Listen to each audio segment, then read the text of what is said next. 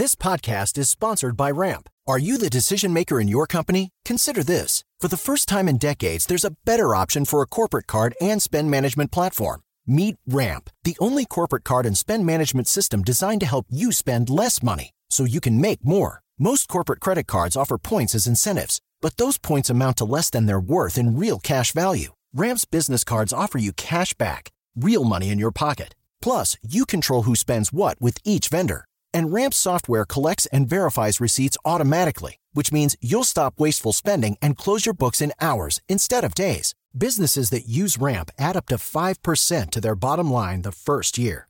If you're a decision maker, adding Ramp could be one of the best decisions you've ever made. And now get $250 when you join Ramp for free. Just go to ramp.com slash easy. Ramp.com slash easy. R-A-M-P.com slash easy. Cards issued by Sutton Bank and Celtic Bank members of DIC terms and conditions apply. Market Minds, un espacio para compartir tendencias de marketing, comunicación, medios digitales y distribución de contenidos.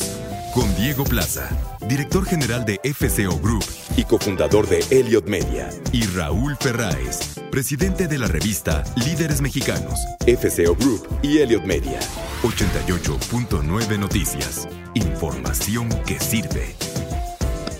Muy buenas noches a todas y a todos quienes nos escuchan amablemente aquí en 88.9 Noticias, nuestra casa en Grupo Asir. Esto es Market Minds, el espacio de la radio mexicana especializado en comunicación, marketing, tendencias, creación, distribución de contenidos, publicidad, todo lo que nos apasiona a los estrategas de los negocios. Yo soy Diego Plaza. Buenas noches, Raúl. Hola, yo soy Raúl Ferráez. Y bueno, pues eh, habíamos prometido tener un tema, un programa del tema del etiquetado, porque en los recientes episodios había salido de una u otra forma la conversación y bueno, pues lo prometido es deuda y hoy vamos a dedicar este eh, programa a hablar justamente eh, no solo del marketing al cual van a tener que adaptarse las compañías de consumo, sino a la propia norma y a la propia realidad de lo que ha significado y de lo que es estos, estos etiquetados. Y para ello, pues vamos a entrevistar a Jaime Zabludovsky, quien es el presidente ejecutivo del Consejo Mexicano de la Industria de Productos de Consumo de Con México, que fue creada pues ya hace varias décadas y que pues es un organismo, un consejo, vaya, que agrupa a las 43 empresas de consumo pues más grandes que operan en nuestro país, Unilever, Procter, Bimbo, etcétera, todas las marcas más grandes que conocemos. Y, bueno, él nos va a dar su punto de vista justamente de esta norma, el etiquetado, pues desde la voz de la iniciativa privada y de las, de las empresas propiamente. Vamos a tener nuestra mesa de debate como cada semana con Claudio Flores Tomás, vicepresidente y socio de Lexia, y Sebastián Patrón, director ejecutivo de Advertising Week Latinoamérica. Y bueno, pues obviamente nuestra ya eh, sección de noticias de la industria y de la economía. Y bueno, e invitamos a todos a generar una conversación como cada miércoles a través de las redes sociales arroba 889 noticias y arroba FCO Group con el hashtag Market Minds Radio. Y bueno, Raúl, ¿tú, tú cuál es tu punto de vista? ¿Cuál es tu, tu visión justamente sobre el tema del etiquetado que pues no solamente en esta en estos micrófonos se ha hablado te diría que en las mesas tampoco porque ya no nos podemos reunir en los restaurantes como antes pero sí ya desde antes de la pandemia era un tema que era una preocupación que se veía venir que todo mundo se quejaba del lado de las empresas pero que finalmente los sellos llegaron. Mira, Diego, yo creo que el tema de la nutrición humana es un tema pues ancestral, ¿no? Lo vemos, eh, por ejemplo, acabo de leer el libro de, de, Homo Sapiens, de, muy interesante, en donde justamente te hacen en uno de los capítulos eh, una, un poco una retrospectiva de cómo han ido cambiando los hábitos de consumo eh, de, alimentación pues, de los seres humanos a, través del tiempo, ¿no? Desde que eran recolectores y que solo comían lo que podían encontrar en los árboles, y, matar uno que otro animal, hasta cuando se logró y se entendió el tema del maíz y del tema del trigo que se podría plantar, que se podía cosechar y generar eh, otro tipo de alimentos. Entonces, el tema de la evolución del, del, de la forma de alimentarse del ser humano, pues es un, es un tema eh, amplísimo, en donde hay muchísimas teorías, donde hay muchísimo en juego, pero al final de cuentas, pues estamos donde estamos, ¿no? ¿Y dónde estamos? Estamos eh, en un mundo en el que, pues los alimentos procesados son los reyes en, en, el, en, el, en el juego, ¿no? Porque son los más fáciles de hacer, los más fáciles de consumir, los más fáciles de comprar y también hay que decirlo, los más baratos, los que son más accesibles para la mayor cantidad posible de personas. Pero la verdad es que hemos cometido como, yo creo que como humanidad, y no solo en México, un error en términos de los hábitos alimenticios y de los hábitos de ejercicio y de movimiento, que es lo que nos ha llevado ahora a tener una crisis a nivel global, pues de obesidad. México es uno de los países con mayores problemas de obesidad en el mundo, Estados Unidos es otro de ellos. Eh, eh, los, los países, sobre todo los industrializados, pues son los que más sufrimos de, de los temas de mala alimentación. Y básicamente es muy sencillo la fórmula, eh, que es que al final del día consumimos más calorías de las que quemamos. Y ahí es donde está el problema y en donde mucho de esto, pues eh, ahí están las, las, razones por las que se está haciendo. Yo, yo creo que esta combinación, que tú lo dices de manera más científica, del, del consumo eh, de las calorías, lo ves luego en, en las personas haciendo ejercicio y a lo mejor que tienen sobrepeso. Y, y, obviamente también se frustran mucho a veces porque no logran bajar como quisieran, porque tiene que ver también con tu forma de comer. Y yo siempre he pensado que, como bien dices, es justamente este balance, pero también creo que pues hemos sido también en las últimas décadas, eh, pues producto evidentemente de una economía del consumo pues muy grande a nivel mundial, eh, que evidentemente sin información pues nos ha llevado pues como tú dices, a generar estándares muy altos, sobre todo de azúcar, ¿no? En los Exacto. productos. Hay un documental en Netflix que recomiendo para entender también este tema que se llama Fed Up, Fed Up, y, y, y justamente ahí habla de, de, cómo en los años pues 60, 70 eh, se comienzan a generar los grandes desarrollos de producción en volumen de carnes, eh, de pollo, de azúcares, de dulces. Inclusive hablan de que el azúcar, pues la adicción que genera, evidentemente. Claro. Y hoy estamos llegando a las consecuencias también, pues de esas... Eh, de ese modelo de productos de hace 30, 40 o 50 años y que evidentemente tenemos esta realidad. Ahora, el origen de, de, esta norma nueva que ha venido a ser tan controvertida, el etiquetado, tiene yo creo que realmente un, eh, un, un objetivo, tenía un objetivo muy loable, Diego, que es el cómo haces para que en los productos haya más información que le permita eh, tomar una decisión el consumidor de qué productos debe comer y cuáles no, o cuáles debe de comer, como decías ahorita tú, en menores cantidades, ¿no? Y, y, eso en realidad pues debería de ser algo muy útil y muy importante. El problema es que pues se viene el nuevo, el nuevo gobierno, la nueva administración, con una eh, política muy agresiva hacia las empresas de consumo.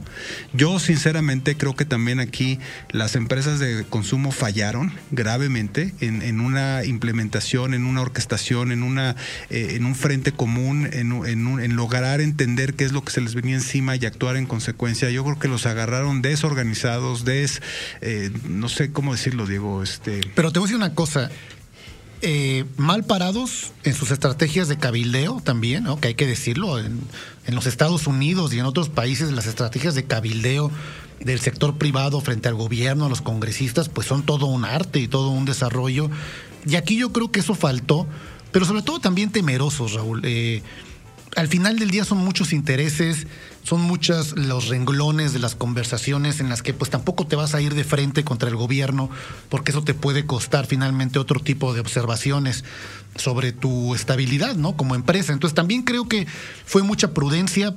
Hemos hablado con varios directivos muy importantes de grandes empresas de consumo en lo individual, en corto, y todos nos han comentado que también no hubo un frente común, no, se, no se alcanzaron a organizar y cuando ya empezaron a generar cierto consenso es hoy que no hay una parte que contrarreste esta acción. Exacto. Ahora, ¿en qué acabamos? Acabamos en, que ahora vemos los empaques en cualquier lugar, eh, en cualquier súper, en cualquier miscelánea, y pues la mayoría de los productos tienen muchísimos sellos. Y básicamente todos los sellos dicen lo mismo. O sea, no hay una valoración de la diferencia entre que si un producto tiene 0.5% de azúcar o 0.80 o 200, no sé, aquí estoy hablando obviamente al aire, pero eh, eh, el único sello que dice es exceso de azúcar. Entonces, el exceso de azúcar, pues, ¿qué significa? Y, sinceramente, el exceso de azúcar entre un producto que tenga el 0.5 gramos de azúcar a uno que tenga 4 gramos de azúcar, yo creo que hay una gran diferencia. Entonces, yo creo que fue al final un mal etiquetado. Eh, lo único que va a acabar haciendo Diego, según mi punto de vista, es confundir al consumidor. Eh, yo el otro día decía, imagínate un niño que llega a una miscelánea, que sus papás les le, dijeron, aliméntate bien, escoge productos sanos, y que llega a una miscelánea y todos los productos de la miscelánea dicen exceso de azúcar. Pues, afuera. pues que, no, pues o, sea, o, sea, ni modo que te mueras de hambre, ¿no? Pues vas a acabar comprando algo, ¿no? Porque no sabes cuál realmente es mejor o peor, porque todos dicen lo mismo. Siento que faltó complementarlo con una estrategia de comunicación que le explicara al consumidor. Sí, además, claro. Qué son los, los sellos, por qué. Yo digo, la verdad es que casi no veo televisión abierta, quizá me estoy equivocando, pero no recuerdo estar viendo una campaña en televisión, por ejemplo, que explique cómo interpretarlos, cómo leerlos, que sea un tema de educación, de evangelización del tema. Por ejemplo, en la radio hay una campaña que celebro totalmente, que es todo el día el tema de las adicciones. Y muy buena, porque es muy cruel, es muy cruda, que seguramente aquí la han escuchado en sus radio escuchas, pero yo no he, he visto nada, ni un espectacular, ni radio, que te eduque sobre esta política para que entonces la entiendas. Exacto. Yo tengo una teoría, Diego. Yo creo que esto, el etiquetado, esta administración lo hizo más que nada con un propósito de cobrar impuestos. No lo estamos viendo ahorita en el, en el paquete que ya se entregó de Hacienda para, para este año. Yo creo que el tema de la pandemia y el reciente etiquetado no, no les permitió operarlo. Pero yo creo que lo que van a hacer el año que entra es van a decir, ok, como los productos que dicen exceso de azúcar, que son el 98% de los productos, son dañinos, dañinos para, la, para la salud del mexicano, vamos a ponerles el 15% de impuesto. ¿No? Y esto va a ser pues una forma, creo, de sacarle la vuelta al tema del IVA de medicina medicinas y alimentos, que es un mito, que jamás se va a poder volver a, esos temas. Y, pues finalmente creo que es una estrategia del gobierno para, para para generar eh, impuestos en el, en el consumo de productos de alimenticios, ¿no? Ahora, hay también daños colaterales que van más allá solamente del consumidor, ¿no? Por ejemplo, la publicidad. La publicidad de estos productos tiene que cambiar, va, va, a cambiar, porque no puede ser tan explícito en muchos de los temas y ya no lo puede ser en el empaque. Por ejemplo, inclusive el ocultamiento de eh, en el empaque de figuras tan emblemáticas como el tigre toño, el chocolate la abuelita, que son eh, pues conceptos mercadológicos muy poderosos, muy potentes de una marca que ya no van a poder ser colocados en medios de comunicación abiertos con tanta apertura y esto va a cambiar también cómo hacer esa publicidad y toda la industria que vive alrededor de ello y otro daño colateral es cómo puede afectar en las ventas de los productos, por lo tanto toda la cadena de valor hacia atrás, los empleos de esa compañía, las familias. Ah, pero ¿tú crees que realmente las empresas dejen de vender productos por el etiquetado, Diego? Yo creo que en el mediano plazo no. Y eso es, eso es bueno porque finalmente pues esas empresas no se van a ver afectadas en sus ventas. Pero yo creo que es muy triste haber intentado hacer algo que, que, no tenga ningún efecto realmente en, el tema de la salud de los mexicanos. ¿Tú, ¿Tú qué opinas?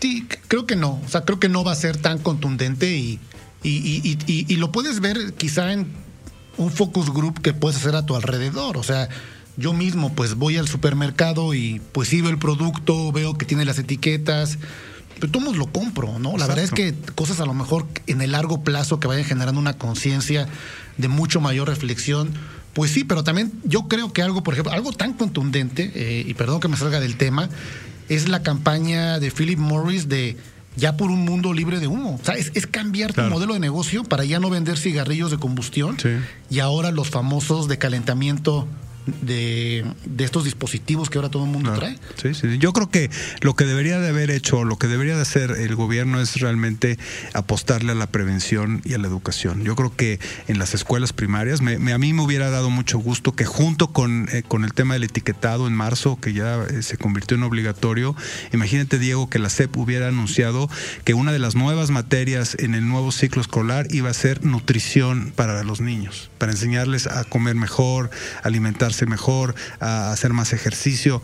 Y, sin embargo ahí es donde hay una visión de tan corto plazo que, es realmente preocupante. Insisto, yo creo que esto es un tema de economía, ¿no? Desde también el, origen del propio volumen de todo este consumo, como ahora, como bien dices tú, esta restricción que tiene más un enfoque fiscal, porque justamente no hay educación, no hay comunicación, no hay finalmente en las causales de por qué estamos así, que cada quien sea libre de elegir como es en las bebidas alcohólicas o en el cigarro. Sí, sí, sí.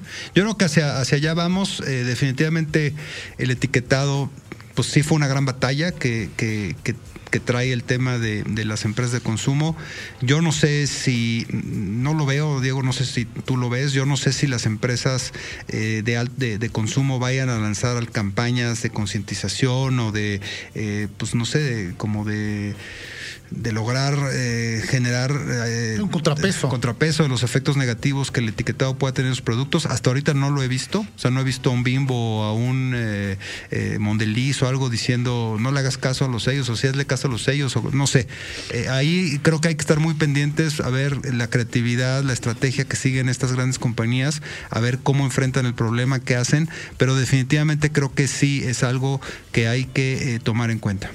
Bueno, y bueno, vamos justamente a ver si Jaime Zabludovsky, que es nuestro entrevistado eh, esta noche de, de, Con México, el presidente ejecutivo del Consejo Mexicano de la Industria de Productos de Consumo, nos anticipa justamente alguna acción de contrapeso. Ahorita que dijiste Mondeliz, también deberíamos de platicar directamente con las marcas, e invitar a alguien de nuestros amigos de Mondeliz para ver cómo van a finalmente darle eh, eh, la vuelta a todo esto. Pero bueno, justamente vamos ahora a un corte, vamos al reporte de tráfico y clima, como cada 15 minutos aquí en 88.9 Noticias, información que sirve, y regresando justamente a la entrevista con Jaime Zabludovsky. Market Minds con Diego Plaza y Raúl Ferráez. Un espacio para compartir tendencias de marketing. 88.9 Noticias. Información que sirve. Continuamos en Market Minds, aquí en 88.9 Noticias, información que sirve. Recordemos a toda nuestra audiencia escribirnos en redes sociales 889 Noticias y arroba FCO Group. Estamos tocando un tema pues que es parte de la conversación actual muy importante en la sociedad mexicana, en la política, en las empresas, en los negocios, que tiene que ver con el tema del etiquetado y todo esto que ya hemos visto en los productos, de los sellos, estos sellos que, que tienen como como lo plantea el gobierno como objetivo, pues eh, alertar sobre ciertos eh, temas de, de, la composición de los productos. Y bueno, era definitivo hablar con, con el entrevistado del día de hoy, que es Jaime Zabludovsky, que él es el presidente ejecutivo de Conméxico, el Consejo Mexicano de la Industria de Productos de Consumo, que además es muy grande, muy poderoso, muy importante con México porque agrupa a las 43 empresas de consumo pues más importantes en el país y que además eh, como, como noticia recientemente hubo cambios eh, al interior y bueno, hoy el presidente del Consejo es Mauricio García de Industrias en una compañía de Monterrey pues muy exitosa de marcas como Pinol, que seguramente todos quienes nos escuchan conocen. Pero bueno, para hablar justamente de, desde el lado de la industria de los productos de consumo, Jaime Zabludovsky, muy buenas noches. ¿Cómo te encuentras? Muy bien, muchas gracias. Encerrado, pero bien. Gracias. Muy bien, Jaime. Pues, ¿por qué no empezamos eh, directo al tema, Jaime? El tema del etiquetado ha sido increíblemente controvertido. Fue una acción que traía esta nueva administración impulsada por el famoso doctor López Gatel. Y, bueno, pues eh, al final, pues como aplanadora, acabaron haciendo lo que querían. No se les no se escuchó a la industria. Eh, danos un, overview del tema del etiquetado, por qué sucedió y, y es y cómo ves la situación actual. Sí, Raúl, pues muchas gracias por el espacio. Efectivamente, el etiquetado es el tema que ha estado dominando eh, la conversación de la industria de productos de bienes de consumo. Este es un etiquetado que es obligatorio para todos los alimentos y bebidas no alcohólicas procesadas. Y este, en pocas palabras yo te podría decir que es una oportunidad perdida. Esta modificación de la norma 051 del etiquetado nutricional era una oportunidad para revisar la experiencia de México.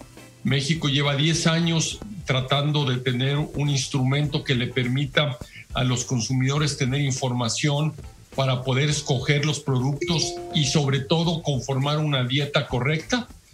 Y hoy en día el nuevo etiquetado no solo no informa y no permite conformar una dieta correcta, sino que en, algunas, en algunos casos confunde y es contraproducente.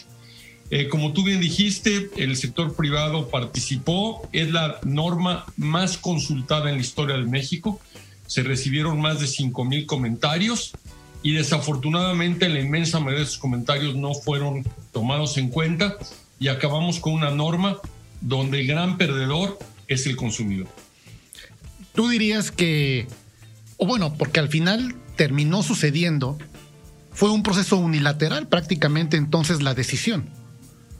Prácticamente sí se nos escuchó en algunas cosas, sí participamos en los mecanismos de consulta, pero los cambios que fueron incorporados de, las recomendaciones del sector privado son realmente muy menores y muy marginales. El cuerpo de la norma era básicamente lo que presentó el gobierno de salida, y es un etiquetado, como yo, yo lo dije, que no induce la reformulación, que no le permite a los consumidores distinguir entre porciones, eh, eh, se, califica por igual a una pastilla de menta que tiene el medio, el medio por ciento de la recomendación de azúcar que una barra de chocolates de 200 o 300 gramos.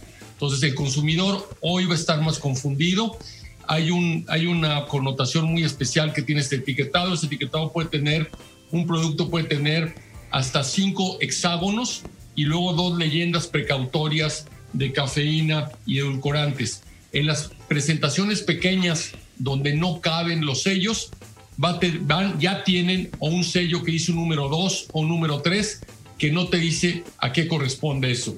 Yo creo que es un gran retroceso con respecto a lo que tenía México y es una gran oportunidad perdida para mejorar lo que teníamos, que por supuesto tenía áreas de oportunidad para ser corregido. Ahora, Jaime, eh, hay una estigmatización y, una realidad también a nivel global, no, solo en México, de los temas del hábito de, del consumo de calorías, del hábito de consumo alimenticio de, la, de las poblaciones. ¿no? México tenemos eh, un grave problema de sobrepeso, sobre todo entre los niños.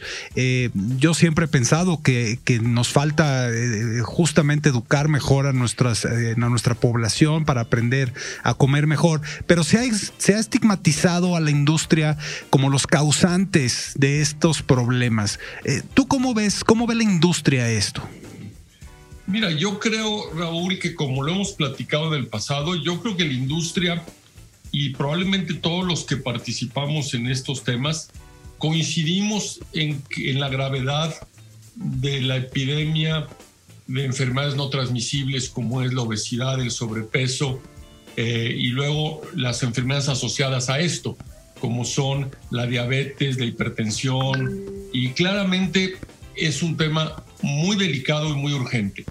Sin embargo, pretender que hay una bala de plata o una varita mágica para y culpar a un solo sector, a alguna causa, yo creo que ahí es donde empezamos a tener opiniones muy diferentes. Como lo hemos platicado eh, muchas veces y suena eh, suena relativamente fácil eh, diagnosticarlo, pero se vuelve muy complicado eh, enfrentarlo y resolverlo. el tema del sobrepeso es que mm, como consumidores estamos ingestando más calorías de las que gastamos. Es una ecuación energética. Y hay que incidir en los dos lados de la ecuación. Hay que reducir la ingesta calórica de la población mexicana y por otra parte hay que subir la actividad física para gastar más calorías. Pero para eso se requiere que el etiquetado, que puede ser un instrumento útil, pero que por supuesto solito no va a poder resolver el problema, eh, implica que el consumidor debe saber que cuando compra una golosina o cuando compra un jugo o cuando compra este, un pastelillo, pueda ver cuántas calorías tiene ese producto en lo individual. Y ese etiquetado que tenemos ahora a partir del 1 de octubre no te permite eso. Lo único que puedes ver es que dice exceso en calorías, pero no dice cuántas calorías tiene. Jaime, estamos hablando eh, eh, ya del producto puesto eh, en el punto de venta, en la visión o en la adquisición que haga el consumidor, pero ¿cómo afecta esto a la cadena de valor atrás de las marcas, atrás de los productos, en los empleos, en la economía finalmente que mueven estas compañías. ¿De qué tamaño puede ser la afectación de una medida como esta hacia el interior de la cadena de valor? Bueno, mira, la, primera afectación que hubo evidentemente fue cumplir con el reto de en seis meses, porque el etiquetado se publicó en marzo y a pesar de todas las insistencias que tuvimos de que se tuviera una prórroga para tener más tiempo para eh, poder etiquetar más de eh, un millón de SKUs, porque eso es todo en aquel. Tuvimos, las empresas tuvieron que rediseñar todos sus empaques y producir el etiquetado en tiempos de pandemia, cuando buena parte del proceso de diseño y producción de la etiqueta estaba suspendido. Entonces, primero un gran reto de corto plazo para cumplir, pero como ustedes pueden ver, la industria mexicana y no solo las empresas de Conméxico están comprometidas con cumplir la ley, cumplir la norma y hoy el etiquetado pues ya está básicamente en la naquera. Jaime, se nos acaba, eh, perdón, se nos acaba el tiempo. Este, bueno, no sé si quieras eh, agregar algo más brevemente de, este tema. Bueno, lo que yo creo, como lo dije al principio, eh, las empresas están comprometidas con cumplir el nuevo etiquetado pero no puedo dejar de subrayar que fue una, oportunidad perdida para tener un mejor etiquetado que nos permita tener eh, decisiones informadas que nos permitan conformar dietas correctas. Pero digo, para, para precisar un poco lo que te preguntó Diego, creo que es muy importante. O sea, ¿cuál, ¿cómo están viendo ustedes la afectación que va a tener eh, realmente las ventas de producto en el mediano y largo plazo? ¿Realmente va a existir, Jaime? O, ¿O al final el consumidor le va un poco a valer y va a seguir consumiendo lo mismo? Mira, yo creo que uno de los problemas que tiene este etiquetado es que como prácticamente todos los productos procesados tienen uno o más sellos, al final de cuentas el impacto probablemente va a ser relativamente bajo. Hemos escuchado a Jaime Zabludovsky, presidente ejecutivo del Consejo Mexicano de la Industria de Productos de Consumo de Conméxico, que nos parece que bueno, pues es una voz totalmente calificada que, que bueno, pues reúne la opinión de las 43 empresas más grandes, más importantes de consumo que están en nuestro país, dando evidentemente su postura sobre el tema del etiquetado. Jaime, te agradecemos mucho tu tiempo y tu espacio esta noche. Gracias a ustedes y estoy seguro que este tema va a dar para conversiones futuras. Gracias Jaime, un abrazo grande. Market Minds, un espacio para compartir tendencias de marketing, comunicación, medios digitales y distribución de contenidos. 88.9 Noticias, información que sirve. Ya estamos de regreso aquí en Market Minds en 88.9 Noticias y estamos tocando este tema tan controvertido en la semana que tiene que ver con el etiquetado y tiene que ver justamente con esta valoración, decisión, argumentación y debate permanente entre eh, pues eh, la oportunidad que tenga el consumidor de elegir sobre eh, lo que consume, sobre lo que compra, en función de la información que hoy se ha puesto a través de ciertas alertas en las etiquetas, versus pues la libertad también de construir una vida más saludable a partir pues de la información. Entonces el debate hoy que hoy se tiene es pues pareciera muy radical, estamos frente a una norma impuesta que tiene mucho o muy poco contentos a las empresas, ya lo decía Jaime Zabludovsky, presidente con México, casi casi un proceso unilateral, pero en este tema pues se vuelve eh, muy contrastante. La verdad es que nosotros seguimos pensando, Raúl y yo, en que esto es más un tema ideológico y es más un tema eh, de, de pues sí, de una catar, una forma de pensar Y bueno, vamos a entender también, pues, cuál es la postura aquí un poco eh, divergente entre Claudio y Sebastián. ¿Tú cómo ves todo esto, Claudio? Eh, mira, Diego, a mí me parece que esta nueva norma, nuevo etiquetado en México que entró en vigencia el 1 de octubre ha sido una de las normas más controvertidas para el marketing, el branding y la publicidad en este, en este ciclo pandémico. ¿Qué estamos viendo? Una norma que eh, desde el punto de vista, desde la narrativa de la autoridad, está buscando proteger a los niños, proteger a las personas para cuidar mejor su alimentación y su salud. Del otro lado, en la otra narrativa, lo que se critica es que es una norma impulsada de forma vertical, prácticamente unilateral, como me parece que ya señalaba en la entrevista que hicieron a Jaime, eh, y el otro tema es el, dos asuntos más que me parece que ilustran toda esta controversia en torno al nuevo etiquetado. Primer asunto, que es una norma que nos da menos información que antes, pero nos espanta más con estos octágonos, pero hay menos información ya muy puntual respecto a eh, digamos, el valor calórico de grasas, etcétera, de cada alimento. Y el segundo elemento, ¿por qué solo legisla los productos y bebidas alimenticias este, de las grandes marcas y no, por ejemplo, la comida callejera. Me parece que eso, ahí están sus grandes contradicciones y, esto se ha marcado por un asunto como muy ideológico, un gobierno que pareciera más que preocupado por la salud de las personas, pareciera más interesado en hacer afirmaciones contundentes en contra de la industria. Eh, yo creo que es evidente, yo creo que es evidente que tenemos un problema de alimentación, no solo en México, a nivel global, en Estados Unidos eh, también se ve un problema de obesidad muy grave, que al final pues acaba generando muchas enfermedades y, por consecuencia pues un gran costo en términos de salud. Eh, Sebastián, ¿tú cómo ves esta, esta parte de, de, la necesidad de regular o de mejorar la alimentación de los seres humanos, de los mexicanos en este caso? Digo, a, mí la verdad, eh, de hecho es un tema que hasta, hasta, casi casi me apasiona porque es para mí mucho del debate, no solo en México, sino casi casi global, es, es, la salud integral para la prevención. O sea, al final de cuentas ahorita no hay dinero que alcance ningún gobierno para hospitales porque los seres humanos nos estamos enfermando como nunca antes por las causas que, que, sean, ¿no? Obesidad, eh, los químicos que traen los alimentos. Hemos visto casos hasta de, infección de, de cierto tipo de agua que se bebe en algunos, en algunos países o regiones.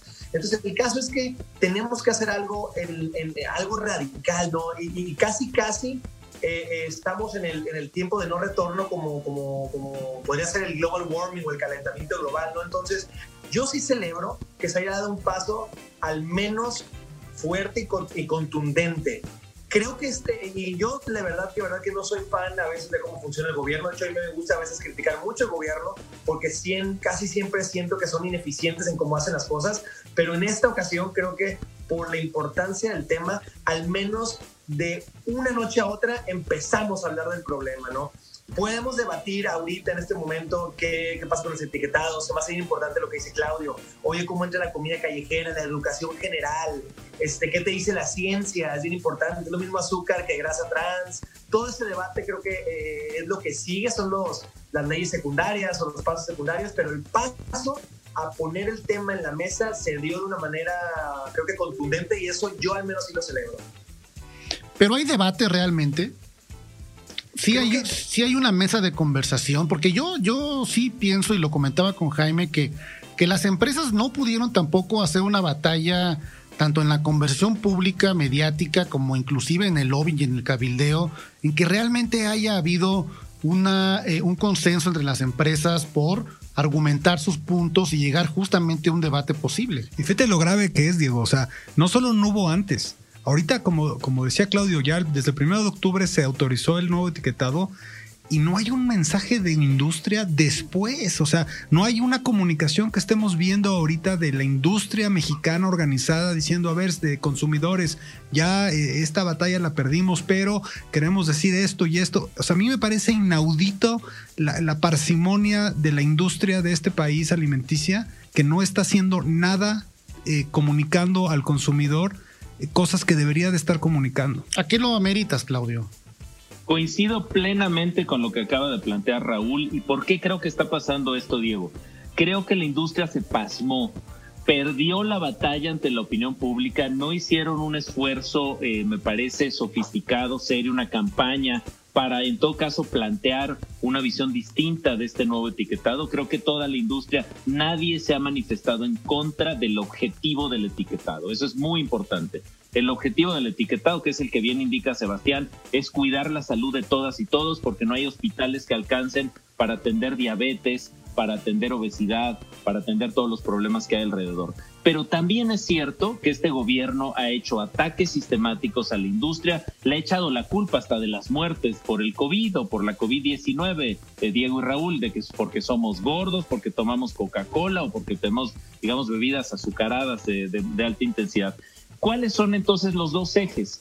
El eje, un, eje es el tema de la salud, un, dos temas que están a favor de esta nueva normativa. Primero, el, caso chileno, el estudio longitudinal que se hizo en Chile a lo largo de los años que han tenido estos etiquetados restrictivos, eh, han logrado, sí, disminuir, por ejemplo, el consumo de azúcar en, general en la población y el consumo de azúcar en niños, por ejemplo. Y eso se reconoce como un acierto en el tenor de lo que está diciendo Sebastián. La UNICEF, el Fondo de las Naciones Unidas para la Infancia, ha señalado que el etiquetado frontal para alimentos y bebidas que recién se acaba de aprobar en nuestro país será uno de los mejores del mundo, dice, debido a la claridad, sencillez e información que ofrecerá a los consumidores. Entonces, ese lado, digamos, es el lado positivo. ¿Cuál es el lado negativo? El lado impositivo, el que solo se regule a una parte de la industria, que el etiquetado sea menos claro que el anterior. Yo creo que se debió haber hecho una combinación y creo que este, para sintetizar, es un gran, una gran oportunidad de aprendizaje para la industria organizada respecto a cómo defender sus causas no solamente legal, de forma legal, sino ante la opinión pública haciendo campañas y concientizando de sus narrativas y sus causas. Que a mí es lo que más me pesa, y lo decía Jaime, creo que el gobierno mexicano perdió una gran oportunidad de, dar realmente un paso importante en la información al consumidor, porque ahorita eh, yo me imagino, si yo soy un niño de 12 años y llego a una miscelánea, y, en base a lo que me han dicho en la escuela, en base a lo que he escuchado en medios de comunicación, en base a lo que a lo mejor me han dicho mis papás, me paro enfrente así de la miscelánea porque traigo hambre. Y, veo las, las, cientos de envolturas que hay, todas con etiquetas negras, todas dicen alto en azúcares, todas... pues o una de dos, o te das media vuelta y te sales con tu hambre, porque no puedes comer nada, o pues ni modo, comes lo que sea, que es lo que yo siento que va a acabar pasando. O sea, eh, eh, finalmente es, tan, eh, creo que confuso este nuevo etiquetado en la que todo es malo, que pues al final pues no va a servir, ¿no? Porque entonces no vas a poder discernir realmente qué es menos malo que otra cosa. Pero hablando de bueno y malo. Por tlacoyo. sí, te vas, por, un tlacoyazo, te vas por tus frituras allá afuera que les salte, echan alta salsa. Esas no traen etiqueta. Es decir, también es cierto que eso puede pasar, Raúl. Hablamos de bueno y malo, pero Sebastián, ¿qué se ha hecho en el mundo?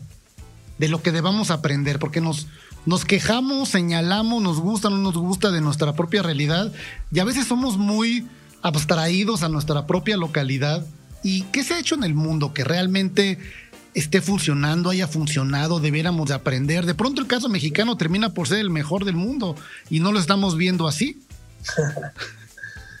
mira, mira, mira, te voy a decir algo. A mí lo que me gusta más de, de qué actitud podrían tomar las empresas a mí el canal que más me gusta, y creo que todos nosotros que estamos involucrados mucho en ese tipo de dinámicas, es también en innovar. O sea, a veces no hace sentido solamente quedarte a proteger algo, me explico, sino como empresas, tú los ves, o sea, tú ves a las empresas norteamericanas ahorita ya comprando todas estas empresas más boutique que ya hacen productos un poquito mucho más, no un poquito, bastante más saludables, pero de verdad. ¿no? Pero no son igual de ricos. Con ingredientes, con, con, con, etiquetados claros, porque entienden que el consumidor, cada vez más informado, exige este tipo de nuevos productos. Entonces, tú te puedes sentar a proteger eh, eh, eternamente. Eh, tu fritura o tu producto, pero las empresas grandes sobre todo, que tienen esta capacidad de, innovar, de volver a ver eh, las tendencias en consumo, empezar a lanzar ese tipo de productos.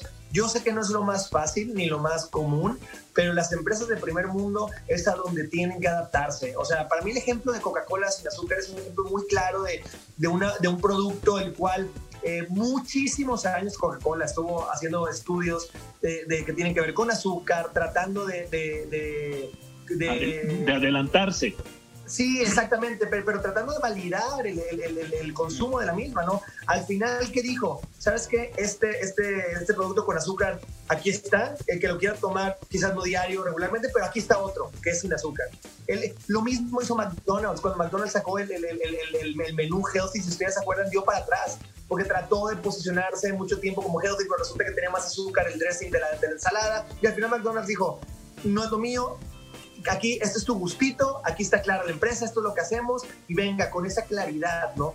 Entonces, creo que la innovación, el ir por esas tendencias de consumo es lo que eh, en México podrían hacer estas empresas, ¿no? Empezar a satisfacer en masa a, ese, a esas ahorita pequeñas partes de los centros comerciales, de los retailers, que cada vez van a ser más grandes, ¿no? Esa esquinita que tenemos en, en de repente algunos que es la esquina orgánica, la esquina natural, que va saludable va a empezar cada vez a crecer más dentro de los supermercados de este país. Es inevitable eso. Pues, ¿cómo te adueñas de San Aquel? Pues, ah, empecemos a innovar con eso. Creo que por ahí sería mi, mi, mi, por lo que me gustaría. Sé que no es fácil, pero creo que ya está, ya está al final, está al final esta delgada línea entre pues la decisión, el libre albedrío del consumidor, ¿no? De finalmente pues comprar y consumir con lo, lo que quieran, ¿no? Y es tratar a tus consumidores como adultos, como, ¿no? Es decir, como personas que pueden tomar decisiones sobre su propio comportamiento. Recordemos que más o menos este mismo tipo de cuál es el antecedente inmediato, pues quizá el etiquetado del tabaco, se acordarán cuando nos ponían las fotos de las ratas, siguen ahí, etcétera, todas esas fotos tan bellas que ponen ahí o ponen en, en, los paquetes de tabaco. Y este y pues ya el que decide tomar tabaco, el que decide meterse tabaco, pues este lo tiene más claro, ¿no? Hacia hacia hacia y fueron y fueron años y años de la industria tabaquera tratando de defender. Y al final dijo pues ni siquiera es esto de que ya gobierno yo ponerme de acuerdo. Es una realidad que el tabaquismo te afecta enormemente no y ahí se utilizaron ese approach no como de somos adultos quien lo quiera hacer es, es, parte del mercado, pero está informado. Qué interesante el ejemplo que, que nos avientas, Claudio, porque Recientemente estuvimos platicando con la gente de Philip Morris sobre este anuncio que hicieron que para 2050 ya no van a vender cigarrillos, una compañía de tabaco, de cigarros, eh, y cómo ha hecho un statement, justo como lo que dice Sebastián, ¿no? Innovar en, en realmente inclusive transformar tu propio negocio. Y la pregunta es, ¿el etiquetado del tabaco realmente qué tanto incidió cuando lo ves 10, 20, 30 años hacia atrás pues es también entender qué podemos esperar sobre la propia cultura del consumidor, en este caso mexicano, que realmente vaya a incidir todo esto que estamos polemizando. Sería bueno platicar sobre este tema eh, que nos van en pasos adelante, la industria del tabaco, y cómo una industria tan regulada y que a mí siempre me ha parecido tan... Eh, eh, intrigante en los mecanismos de marketing tan retadores que tienen por tanta regulación, tanto fiscal como también en comunicación, ver realmente cuál va a ser la historia que podemos anticipar para el etiquetado de los productos con exceso de azúcar, calorías y grasas en México. Hizo más por, contra el tabaquismo, Diego, Raúl, Sebastián. Eh, las restricciones a dónde, dónde puedes fumar hoy, ¿no? Es, prácticamente ya te volviste un paria de la sociedad si fumas. Eh, digo, en México no tanto, pero en Estados Unidos, pues este, prácticamente te ponen lugares para, para específicos que el etiquetado. Entonces habrá que ver eso. Hay muchas preguntas porque detrás del, del, gusto, detrás de la gratificación, detrás de, esta, de esta necesidad de autopremiarte, pues también eh, eso impacta en la toma de decisiones. Pero, pero, pero también, también es, es, es innegable, eh, acabo de ver también un estudio de la generación Z, cada generación viene mucho más, como llaman los gringos, health conscious, ¿no? Entonces, aunque, aunque el tabaco te haya restringido a ciertos lugares, también ya estás más, bien, viene a la baja el tabaco porque es, es, es innegable que, que, que, te, hace daño. Que te produce un mal, exacto. Para mí, el siguiente monstruo, monstruo me refiero, el, el enemigo, se llama azúcar. Yo ya, lo veo en todos los portales, nutriólogos, cada vez más. Antes era, si se acuerdan ustedes, en los 80s y, 90s, más o menos la grasa era lo malo. Y era 0% grasa, 0% grasa. Y de repente tuvo varios productos que la grasa. Resulta que la grasa no es tan mala como se pensaba cuando es natural. El azúcar es el siguiente... Eh, eh, o, te apartas del azúcar o vas a estar bailando con el, con el gran próximo monstruo que yo estoy seguro va a ser en estos próximos años, porque también la data es, o sea, no hay industria del azúcar que pueda... Dicen, dice el documental, hay un documental en Netflix que ya mencionaba hace rato que se llama Fed Up, que dicen que el azúcar es más adictiva que la misma cocaína, pero en una regulación totalmente establecida pero bueno, como ya habíamos anticipado, un tema que da para mucho, que da para mucha conversación, pero vaya la opinión y sobre todo el conocimiento tan amplio que tienen Claudio Flores Tomás, vicepresidente de Lexia, y Sebastián Patrón, director ejecutivo de Advertising en Latinoamérica. Un gustazo, como siempre, platicar con ustedes, queridos Claudio, Sebastián. Nos vemos la próxima semana aquí en Market Minds. Nos vemos, un gusto. Hasta luego. Gracias. Market Minds con Diego Plaza y Raúl Ferráez. Un espacio para compartir tendencias de marketing. 88.9 Noticias. Información que sirve. Pues ya estamos de regreso aquí en Market Minds en 88.9 Noticias. Raúl, sin lugar a dudas, un tema polémico y controversial, sobre todo por los claroscuros. Es difícil encontrar una postura pues absoluta entre blanco y negro sobre qué es realmente lo correcto desde el punto de vista de quién. Justamente el día de hoy veía yo un anuncio espectacular sobre periférico donde decía, no recuerdo la leyenda exacta de elige lo mejor y por un lado venía una fotografía de varios productos del consumo cotidiano de nosotros, refrescos, galletas, cereales y por otro lado una imagen con sandías, naranjas eh, y frutas y verduras. Evidentemente nadie está en contra de comer saludable, pero me parece que no puede ser tan eh, radical. Yo creo que tiene que ser un buen balance entre dar oportunidad, evidentemente, a una industria pues de décadas, de, de, cientos de años de consumo, contra evidentemente un acto de responsabilidad sobre lo que ingerimos y sobre lo que también nuestra cultura física nos debe demandar, Raúl. Sobre todo porque, como ya dijimos en el programa, Diego, yo creo que este etiquetado se, hizo sobre las rodillas, con un alto grado de, temas emocionales y racionales y increíblemente eh, ¿cómo diría yo? Pasionales. Y muy obtuso, ¿no? y, entonces se vuelve eh, en una medida poco eficiente, ¿no? Y poco justa. Yo el otro día, igual que tú, pasaba por el camellón ahí enfrente de mi casa y veía un, uno de estos canastas de tacos ¿no? sudados, pues que ellos, esos no van a tener etiquetado, ¿no? Y entonces, como siempre pasa en este país, pues vuelves a afectar al comercio que está bien puesto, al que es legal. Está regulado, que, paga impuestos. Y el 90% del resto del comercio que informal, los puestos de tacos, de quesadillas, son mucho más nocivos o peores para la salud que, que, unas galletas y finalmente no tienen ninguna etiqueta, ¿no? Entonces yo creo que es el, tema de la prevención, de la educación, más que de la sanción, ¿no? El tema de la educación y de la eh, información que se debe de generar. Yo sigo insistiendo, Raúl, eh, está esta campaña ahorita del abuso de las adicciones. Te juro que luego la escucha uno tanto en radio que no te dan ganas ni de tomarte una cerveza de tanto que te asustan las historias. Eh, bueno, pero es comunicación, comunicación, comunicación para que la gente tome sus decisiones. Yo no he escuchado un solo anuncio en términos de la cultura alimentaria. Pues bueno, Diego, pues eh, fue un gran programa y, para terminar me gustaría comentar dos cosas que sucedieron la semana pasada. Eh, como es costumbre en la mayoría de los medios de comunicación, pues hacia finales de año empiezan eh, los upfronts, ¿no? Que es donde los eh, medios de comunicación presentan a su parrilla de anunciantes, de sponsors, de socios estratégicos, pues cuáles son sus planes para el siguiente año, qué están haciendo, cuáles son los resultados que han logrado.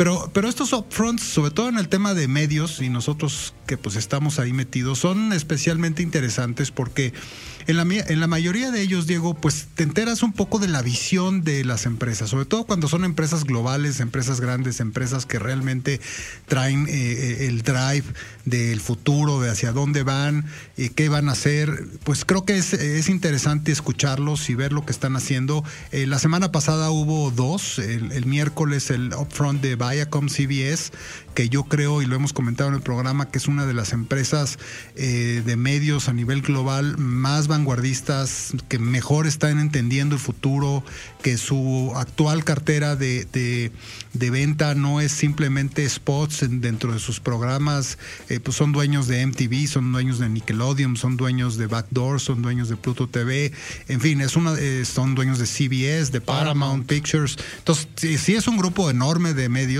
Y fíjate que a mí me sorprendió mucho que el mensaje más fuerte que lanzaron en su upfront la semana pasada es el del poder del contenido. En ningún momento dado mencionaron a sus socios estratégicos, a sus clientes, pongan un spot de 20 segundos en, nuestra, en nuestro canal de, MTV. Eh, no anunciaron eh, más que temas de contenido y cómo las marcas deben de migrar en los temas del brand and content hacia eh, la captura de sus consumidores. Y eso a mí me pareció importantísimo. Que es una de las tesis que dan fortaleza a este concepto, Raúl, de Market Minds, el tener este espacio aquí en 88.9 Noticias, justamente para hablar de la fuerza que tiene que ver justamente con las historias, con el contenido, con la comunicación y con una nueva generación de, pues vamos a llamarle a un publicidad, pero basada totalmente no en un mensaje de compra-vende, sino de conexión emocional entre la audiencia y los consumidores. Nuestro gran amigo Eduardo Lebrija, que además ya lo habíamos entrevistado en la temporada 1 en, podcast. Sería bueno que lo invitáramos nuevamente aquí a Market Minds para que nos cuente justamente lo que plantearon con este concepto del poder del contenido en el upfront de Viacom CBS, que además se volaron la ventana, Raúl, rentaron todo el Hotel Four Seasons aquí en la Ciudad de México y cada uno de nosotros podía ver el evento hacia el patio central desde tu propia habitación, desde tu propio balcón y eso habla también pues de un tema eh, pues de, mucha clase, ¿no? A la hora de invitarte a un evento así. Me contaba Eduardo al día siguiente que ya son ejemplo en América, en, perdón, en todo el mundo de cómo hicieron la presentación del Upfront eh, aquí en México eh, como un caso de éxito interno de la compañía. La verdad es que sí, estuvo muy, muy original. Y muy innovador en términos de cómo darle la vuelta a esta realidad eh, físico-digital que hoy estamos viviendo, pero llegando finalmente a la parte digital. ¿Qué te pareció el Upfront? Bueno, el Brandcast de YouTube. Sí, al día siguiente fue el Brandcast de YouTube, que por lo que sé eh, decidieron que iba a ser 100% digital. Ahí la, parte de las políticas internacionales de la empresa no los permitían hacer nada físico. Pero fíjate qué, qué, diferente, Diego, porque al final las dos son empresas este, globales, eh, con sede en Estados Unidos ambas.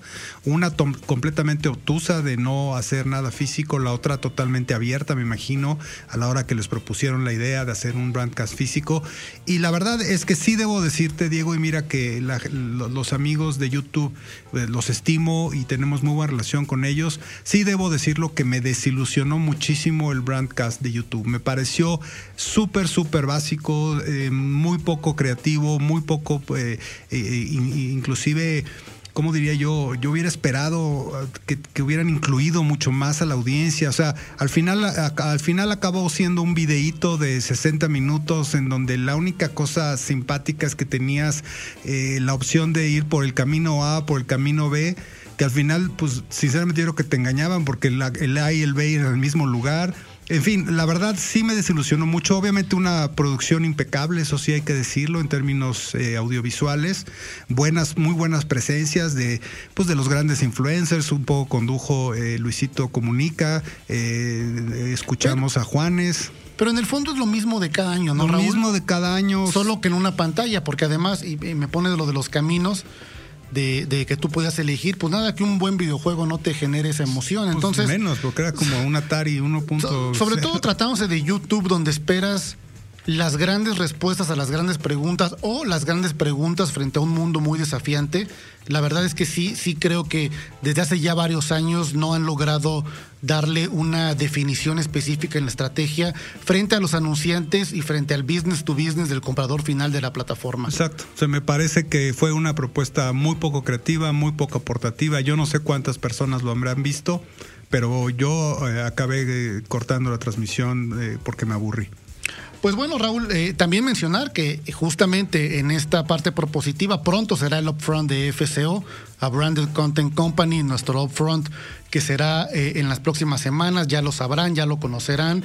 Y bueno, también es un momento importante para que conozcan pues todas las innovaciones de nuestra compañía enfocada justamente en el branded content, todo lo que traemos con Elliot Media para 2021 y vamos a anunciar algo muy relevante de nuestra alianza con Grupo Asir que pronto se podrán dar notas sobre ello, pero bueno, Raúl ha llegado el momento de decir adiós en este miércoles, en esta noche de miércoles frío ya, cada vez más frío. Y bueno, pues recordar a nuestra que nos pueden escuchar cada semana en punto de las 9.30 de la noche aquí en 88.9 Noticias. Recuerden buscarnos también en el podcast en iHeartRadio, pista 1 sobre la noticia pero al final del día ahí también en otras plataformas de podcast nos pueden encontrar. Recuerden escribirnos en las redes sociales, arroba FCO Group y arroba 889 Noticias. No olviden utilizar el hashtag del programa eh, Market Minds Radio. Y bueno, Raúl, pues ha sido un placer compartir contigo nuevamente los micrófonos. Nos vemos la próxima semana. Yo soy Diego Plaza. Yo soy Raúl Ferráez. Muy buenas noches a todos. Market Minds, un espacio para compartir tendencias de marketing, comunicación, medios digitales y distribución de contenidos. 88.9 Noticias, información que sirve.